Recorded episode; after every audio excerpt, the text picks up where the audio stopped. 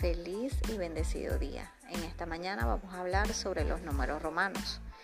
Eh, para indagar un poco sobre la historia de los números romanos es importante conocer o saber que el imperio romano fue uno de los imperios más poderosos de la antigüedad.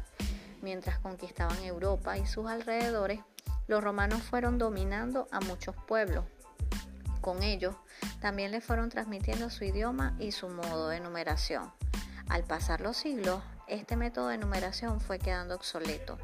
Así se comenzó a utilizar el método de numeración árabe, que lo extendieron los árabes y es el que utilizamos en la actualidad. Sin embargo, los números romanos todavía son usados en el presente para designar los capítulos de algunas obras de teatro, nombrar cuestiones eclesiásticas y designar los siglos.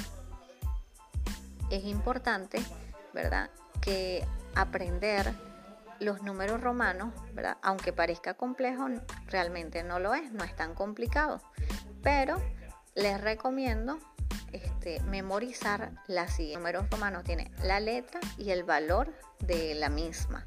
La I es el número 1, la V número 5, X 10, L 50, C 100, D 500, M 1000.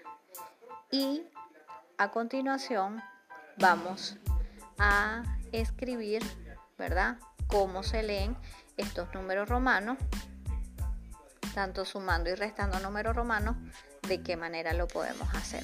Vamos a copiar todo el contenido y en una próxima actividad vamos a resolver algunos ejercicios.